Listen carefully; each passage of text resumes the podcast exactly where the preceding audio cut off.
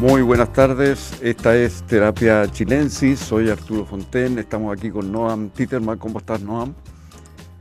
Hola Arturo, muy bien, echando menos sí a la José, pero bien igual. Sí, la José no está hoy día con nosotros, pero estará la próxima vez. Oye Noam, eh, antes de entrar eh, mucho en, nuestros temas, hay algo que no puedo dejar de preguntarte, ¿cómo se siente estando allá en la eterna, la France éternelle, la eterna Francia, eh, con un primer ministro tan joven. Creo que es el más joven de la historia, ¿no? Así es, el primer ministro más joven de la historia. Eh, bueno, Francia tiene un sistema semipresidencial, es quizás el ejemplo más típico del sistema presidencial, donde hay un presidente que, que, que es Emmanuel Macron, pero también hay un, primer ministro que es bastante importante. En el caso de Gabriel Attal, como, como tú decías, eh, es, el, eh, eh, es, el, más joven de la historia, es del mismo partido que Macron, que, este partido de, bueno, se llamaba En Marcha, hoy día es como Resurgimiento, Resurgimiento Nacional, sería quizá la, mejor traducción. y es una figura bien importante, bien, ha tenido una carrera así bien meteórica, sin, bueno, como puede imaginarse, para llegar a ser primer ministro tan joven. venía de ser ministro de Educación, llevaba unos pocos meses como ministro de Educación. Y se hizo, yo diría, bastante popular porque como ministro de Educación encabezó una campaña contra el bullying y en un, eh, digamos, en un hito bien importante contó el, eh, eh, también el primer, primer ministro abiertamente gay y contó, contó a propósito de la campaña de, bullying su experiencia de, como de, de, haber sido acosado como niño en el colegio. Entonces es doblemente importante, digamos, tanto por su juventud como como el primer, primer ministro de la diversidad sexual. ¿Y es visto allá de esa forma? O sea, ese es parte de su, por así decir, de su personaje político.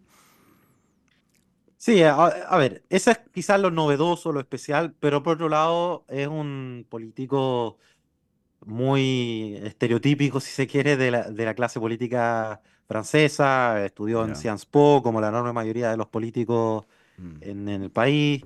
Em, tiene una forma de comunicarse, una forma de hablar que, se ha vuelto, eh, digamos, lo más habitual en la política nacional. Eh, el grupo de Macron, em, a ver, eh, Macron, al igual como tal, vienen del Partido Socialista. básicamente, este, este, partido surge de escisiones de la centro derecha y de la centro izquierda que, que se unen.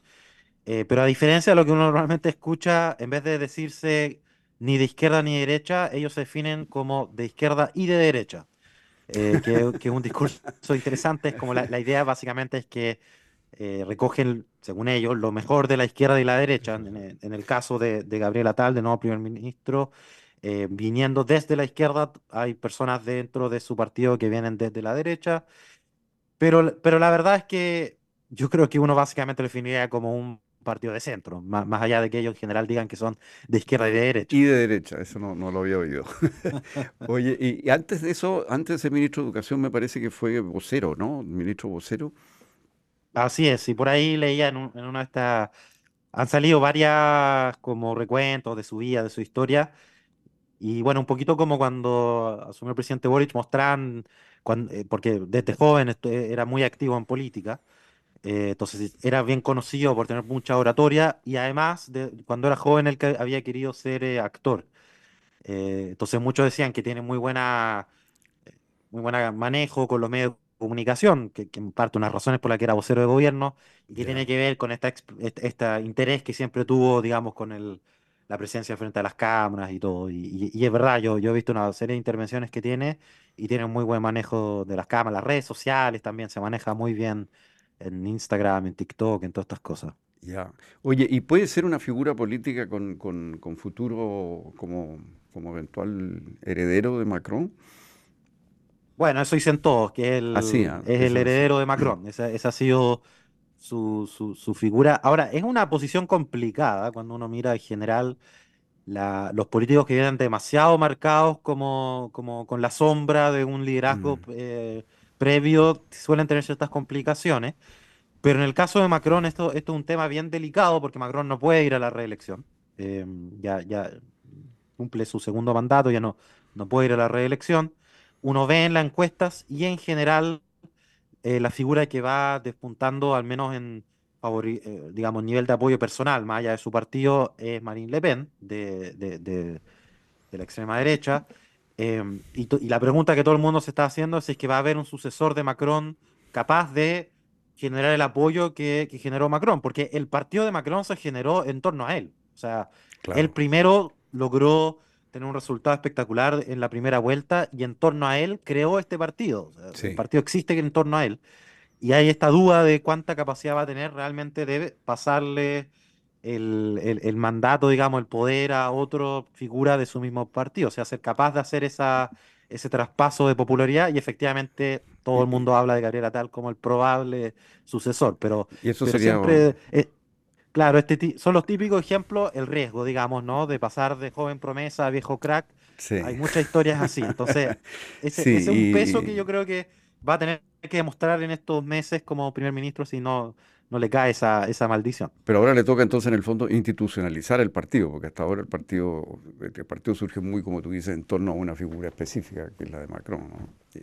claro, y, y, es interesante porque el sistema electoral francés facilita un poco ese tipo de fenómeno en el sentido de que Macron le va muy bien en la primera vuelta, y, y en el sistema francés hay una segunda vuelta en la parlamentaria también.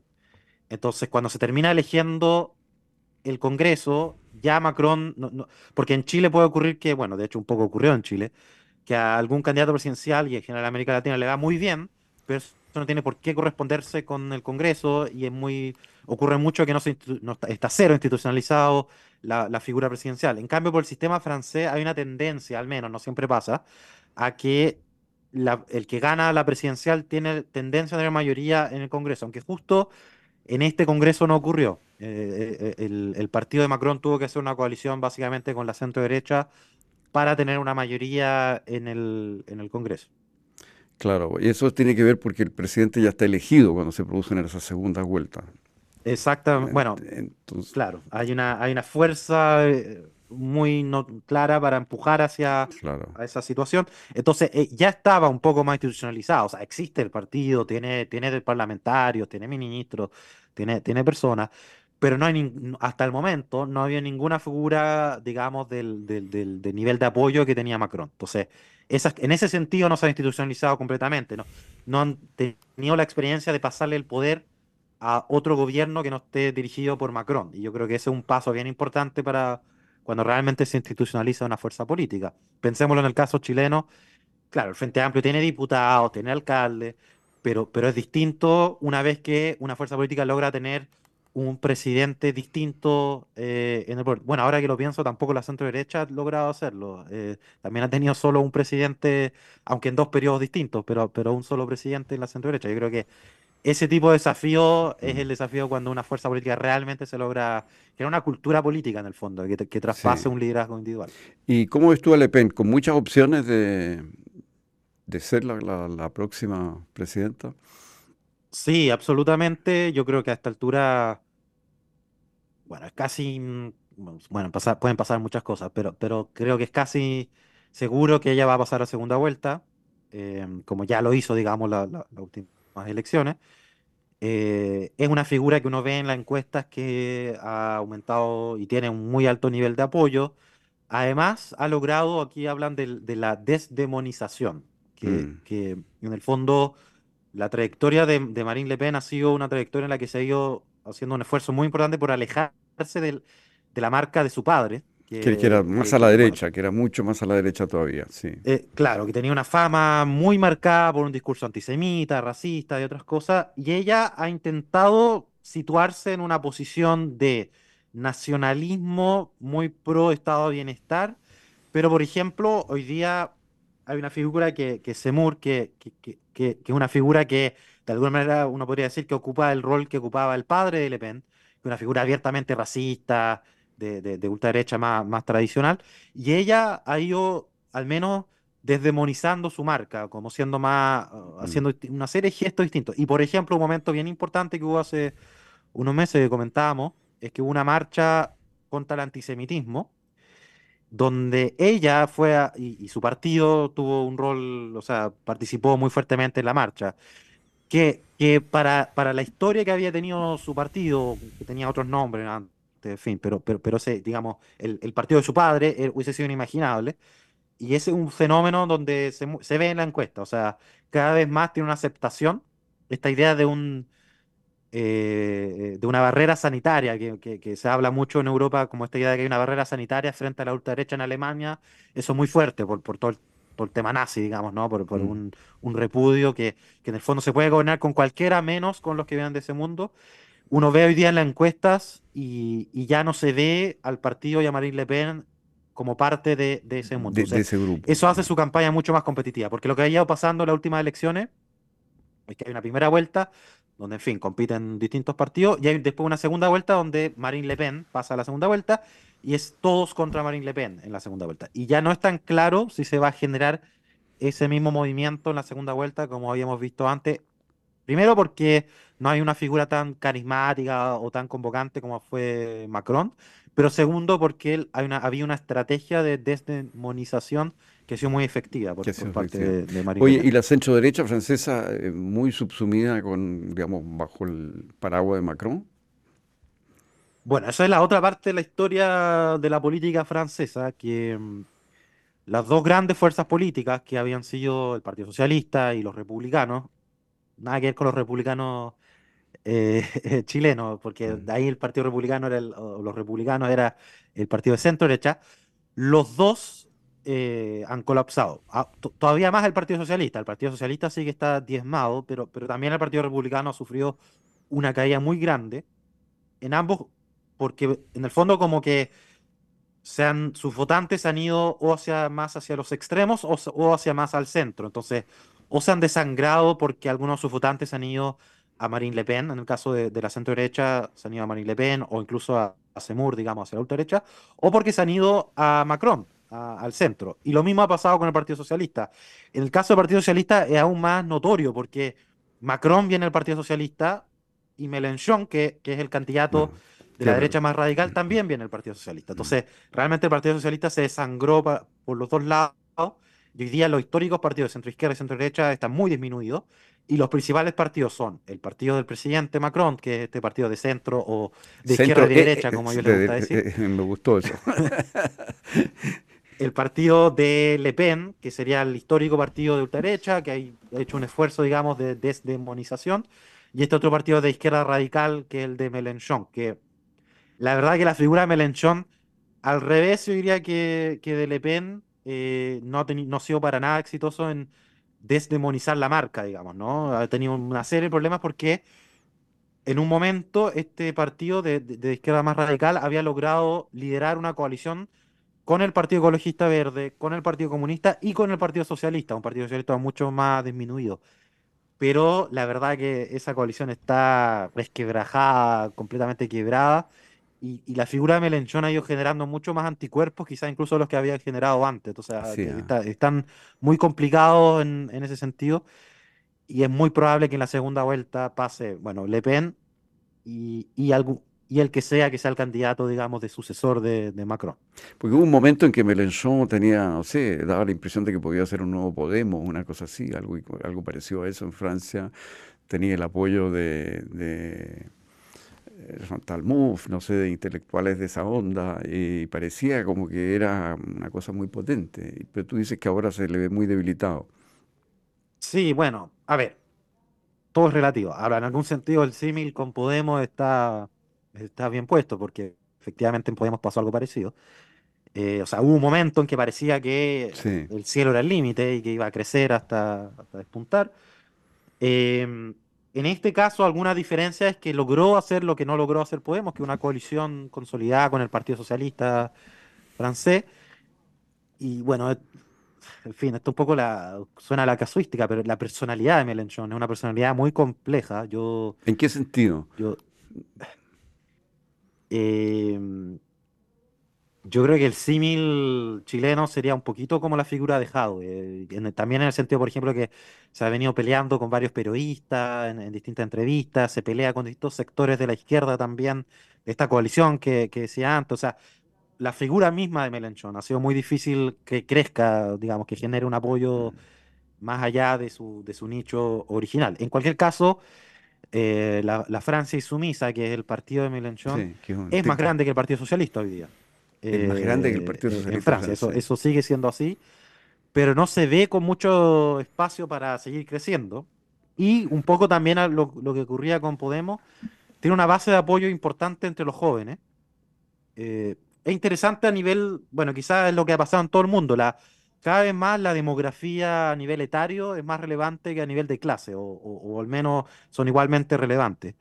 Los jóvenes en general han tendido a votar más por em, eh, eh, Mélenchon y en segundo lugar por Le Pen. Y los más viejos han tendido a votar por Macron, curiosamente, ¿no? que quizás no, era tan obvio que eso iba a ser así, pero en general han tendido por Macron. Y en segundo lugar eh, por Le Pen. Y después también, como ocurrió en otras partes, una división campos-ciudades en general, en, las urbes, en las grandes urbes es donde mejor le va a Mélenchon y en las ciudades más pequeñas donde mejor le va a, Le Pen. Em, y bueno, el problema es el techo, ¿no? Esta, estas nuevas izquierdas tienen un techo muy marcado. En el caso de Mélenchon, además, ha tenido mucha dificultad para crecer más allá de eso. Y, bueno, vamos a ver cómo le va a este Gabriel Atal, que también es un joven. Quizás, bueno, ahí hay una estrategia quizá interesante, mm. quizás quizás pueda entrar a disputarle a Melenchón también ese votante más joven. bueno, eso, eso estaba pensando, que probablemente, probablemente su ascenso también debe tener que ver con eso, ¿no? Si es que lo que tú dices es que Macron tenía, tiene una votación fuerte en los grupos mayores, él debe tener interés en, acercarse a los jóvenes, digamos. Y este, este hombre puede Efectivamente, ser, y, y, y, tiene sentido más, o sea, las posiciones de Macron han sido siempre mucho más o sea, sin, sin algo sido más vanguardista, en los temas quizás de los mal llamados agenda valórica, agenda social, en, en, esos temas es donde uno podría posicionarlo más hacia la izquierda, si se quiere, ¿no? Eh, y puede ser un, espacio donde puede entrar a disputar, digamos, también a un votante más joven. Oye, recuérdanos un poco a nuestros auditores eh, la última gran pelea que en Francia tuvo que ver con, eh, pelea política, digamos, que tuvo que ver con el aumento de la edad de jubilación. Al final eso quedó firme, ¿no? Sí, efectivamente. Eh, es bien interesante el sistema, bueno, el sistema, el régimen político francés, es muy, es muy eh, particular porque semipresidencial podría hacer sonar como que hay un presidente relativamente débil, pero en realidad hay un presidente muy fuerte, tanto así que, por ejemplo, en, lo que pasó finalmente con la reforma de pensiones, que el presidente tiene ciertas reformas que puede hacer básicamente bypaseando el Parlamento. Em, y fue lo que terminó ocurriendo en este caso.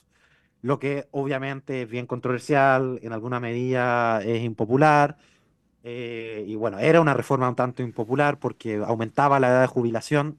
Eh, no, me acuerdo de los números, pero, pero, pero la aumentaba una edad que para nosotros nos va a parecer todavía bastante joven, digamos. O sea, creo que Creo que aumentaba 60 a 62, pero puede ser que me esté confundiendo con los números. Em, eh, en, cualquier caso, aumentaba la jubilación. Además, en Francia, una de las cosas que dificulta toda esta discusión es que hay muchos sistemas distintos de jubilación, depende mucho del tipo de trabajo que uno tiene.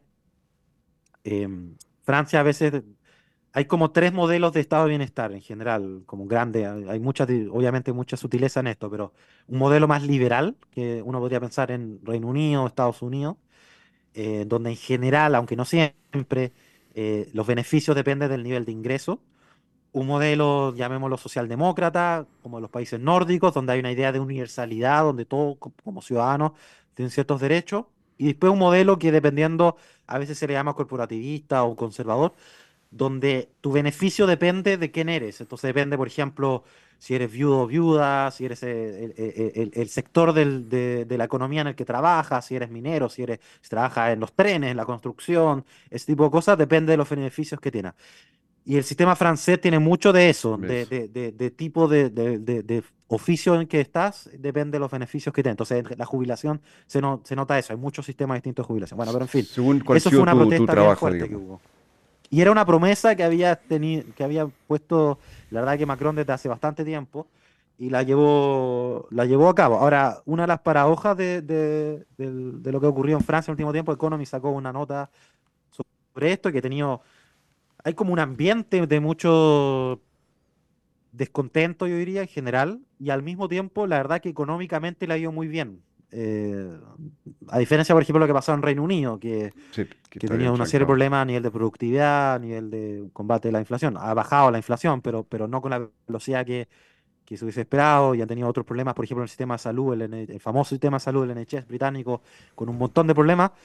El sistema francés, pese a que tiene sus problemas, ¿no? Eh, evidentemente, eh, dentro de todo, al menos comparado con otros países en Europa, por ejemplo, también comparado con Alemania, que tenía otros problemas, además por, por la guerra con Ucrania, la guerra de Ucrania con mm. Rusia, ha tenido problemas porque dependía mucho del gas ruso, entonces eso ha impactado mucho su economía.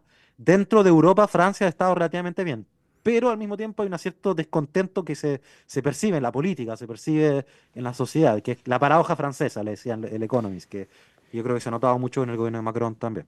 ¿Y qué consiste la paradoja?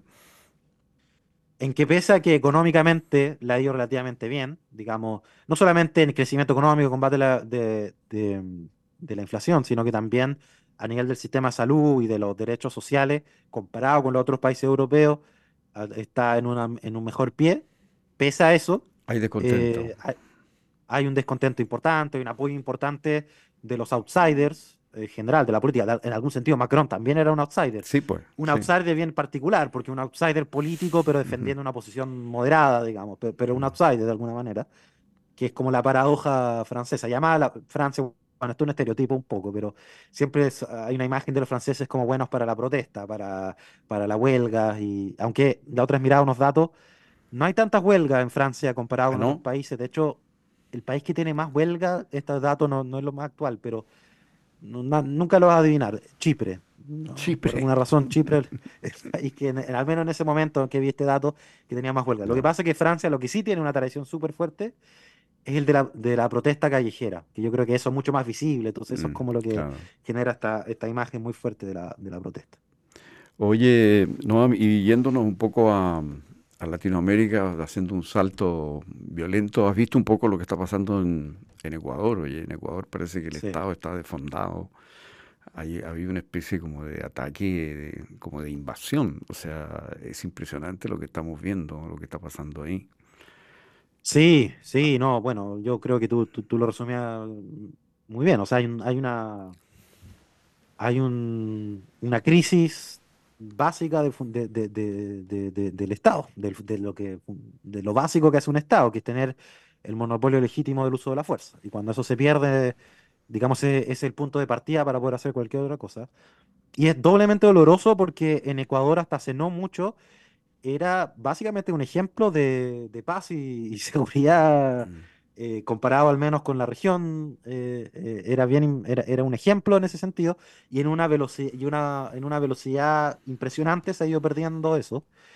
Em, y, claro, este último episodio ha sido particularmente gráfico por esta toma que hicieron de un canal que se siguió transmitiendo, o sea, millones de personas podían ver una, una toma por un grupo de delincuentes de, un canal al momento que se estaba dando, pero en general hay unas revueltas básicamente en las cárceles, en, distintas ciudades a lo largo y ancho de Ecuador. Y además, hace unos meses atrás, mataron a un candidato presidencial. Em, y hay distintas explicaciones. ¿ah? Yo, he leído, obviamente, en estos momentos, cuando pasan estas cosas, aparecen miles de expertos y no. Y no, no, yo no soy ni experto ni nada por el estilo, entonces quiero ser bien cuidadoso con las explicaciones que uno va recogiendo. Pero, pero al parecer hay, hay, algunos temas que, que, que tiene sentido, digamos. Uno de ellos es em, a medida que las, o sea, esto de alguna manera es un fenómeno de contagio, a medida que las FARC dejan de tener poder, y las guerrillas, esos vacíos de poder se llenan por alguien y las bandas de narco empiezan a ocupar ese lugar. Eh, eh, a, nivel, sobre todo en las fronteras de Ecuador, empieza a haber cada vez más presencia de estas bandas criminales. Además, estas bandas criminales funcionan a nivel internacional. Entonces hay una relación bien importante con el cartel de Jalisco y en fin, con otros carteles a nivel internacional. Esto, esto se expresa localmente, pero hay un problema de, de, bandas de narco internacionales que, que tienen una expresión acá. Hay otros motivos, algunos, yo, yo creo que no hay que apurarse a hacer estas relaciones, pero la dolarización también, uno de los problemas que tiene la dolarización es que hace más fácil el blanqueamiento o más difícil de tener el blanqueamiento de recursos. Em, básicamente toda la rentabilidad que uno saca en Ecuador se tiene en dólares, entonces es muy fácil movilizarlo a nivel internacional. Ecuador, tiene como moneda el dólar hace ya muchos años, ¿no? Sí es, entonces no, no, puede ser solo eso.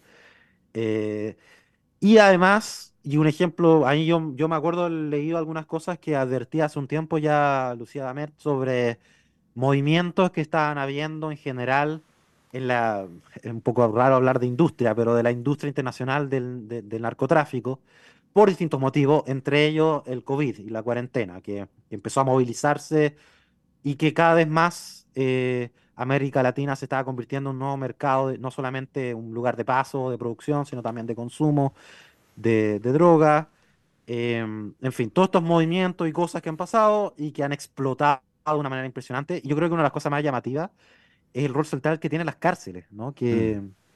las cárceles son los centros de lo que se organiza todas estas cosas, básicamente. Sí, y eso, eso aparece en, todas partes, digamos. O sea, yo lo que veo con cierto, con bastante alarma, te digo que encuentro que América Latina está eh, empezando a ser inflamada entera por este problema de las mafias eh, del narco. Eh, como tú dices, pareciera que América Latina que producía y exportaba pero tenía ni pocos, relativamente bajos niveles de consumo. Hoy día es un consumidor importante, aparte de ser un productor. Y esto pareciera que está afectando a todos los países. Ecuador está metido entre, entre Colombia y Perú, eh, es bien difícil de aislar. Eh, y Chile mismo está bien metido en este problema. Eh, la violencia que estamos viendo normalmente la atribuyen a ajustes de cuentas entre, entre bandas de narcos. Ese, es como el ingrediente más violento que tenemos hoy día en Chile en, en, materia de delincuencia. Entonces es un, es un, tema, en Argentina también esto está ocurriendo, eh, aparece no como la primera preocupación, porque el tema económico allá es muy, muy grave, pero aparece como la segunda, y en todo caso parece que hay un, también un desbande de, de, consumo de coca y de grupos de, distintos tipos de, sustancias eh, entre ellas el TUSI, que se consume tanto en Chile también, y todo esto está vinculado a narcos, eh, y la policía se está viendo en todas partes en América Latina bien débil para enfrentar esta situación, y parecería que es muy difícil de enfrentar en la medida en que haya una demanda tan alta, o sea, aquí el tema del consumo, de la demanda, es lo que mueve todo esto. Eh, y es ahí donde me parece que hay tal vez poco poco énfasis. O sea, está bien en el, el énfasis investigación policial, represión policial, todo eso es parte del asunto, pero el tema de fondo es la demanda, digamos. Es, eso es lo que está moviendo todo esto. Y, es ahí donde, sobre todo en la juventud, da la impresión de que hay una actitud extraordinariamente permisiva eh, en, todo el tema de droga. y en América Latina esto es bien fuerte. Ahora, no solo en América Latina, si uno ve los indicadores de consumo, claro, de coca, que es una droga muy cara, está bastante correlacionado con los niveles de ingreso de los países, digamos, o sea, eso, eso es verdad. Pero, mm, pero nosotros tenemos otro tipo de drogas menos caras que, la coca que están siendo muy, muy, muy demandadas, eh, sobre todo por los jóvenes. Es un tema bien inquietante eh, y que puede estar afectando los niveles educacionales, los niveles de compromiso laboral. O sea, esto puede tener efectos múltiples en la sociedad, no solo lo que estamos viendo aparecer como violencia, sino que puede tener efectos, efectos subterráneos más sutiles, digamos, ¿no? De, deserción escolar, eh, problemas psicológicos que estamos viendo con tanta frecuencia. Muchas de estas drogas, como el TUSI, que no se sabe bien qué, componen, eh, cómo está hecha la pastilla o cómo está hecha el, polvo, digamos, qué es lo que contiene realmente, por lo que he leído, muchas veces pueden desatar problemas psicológicos que estaban latentes, etcétera. O sea, son, son drogas de bastante riesgo. Mm. No, se nos está yendo el tiempo, eh, así que te deseo mucha suerte allá en París, mucho frío. Sí, de hecho nevó. Me, tocó, pude incluso construir un pequeñito monito de nieve, muy pequeñito, pero sí hizo el esfuerzo. Ya. bueno, te dejamos con esa nieve. Eh, Sonda, la transformación digital de tu empresa nunca estuvo en mejores manos. En Sonda desarrollan tecnologías en Sonda desarrollan tecnologías que transforman tu negocio y tu vida, innovando e integrando soluciones que potencian y agilizan tus operaciones. Descubre más en sonda.com. Sonda Make It Easy. A continuación, información privilegiada al cierre y luego sintonía crónica debut junto a Bárbara Espejo y Francisco Aravena. Tengan ustedes muy buenas noches. Buenas noches.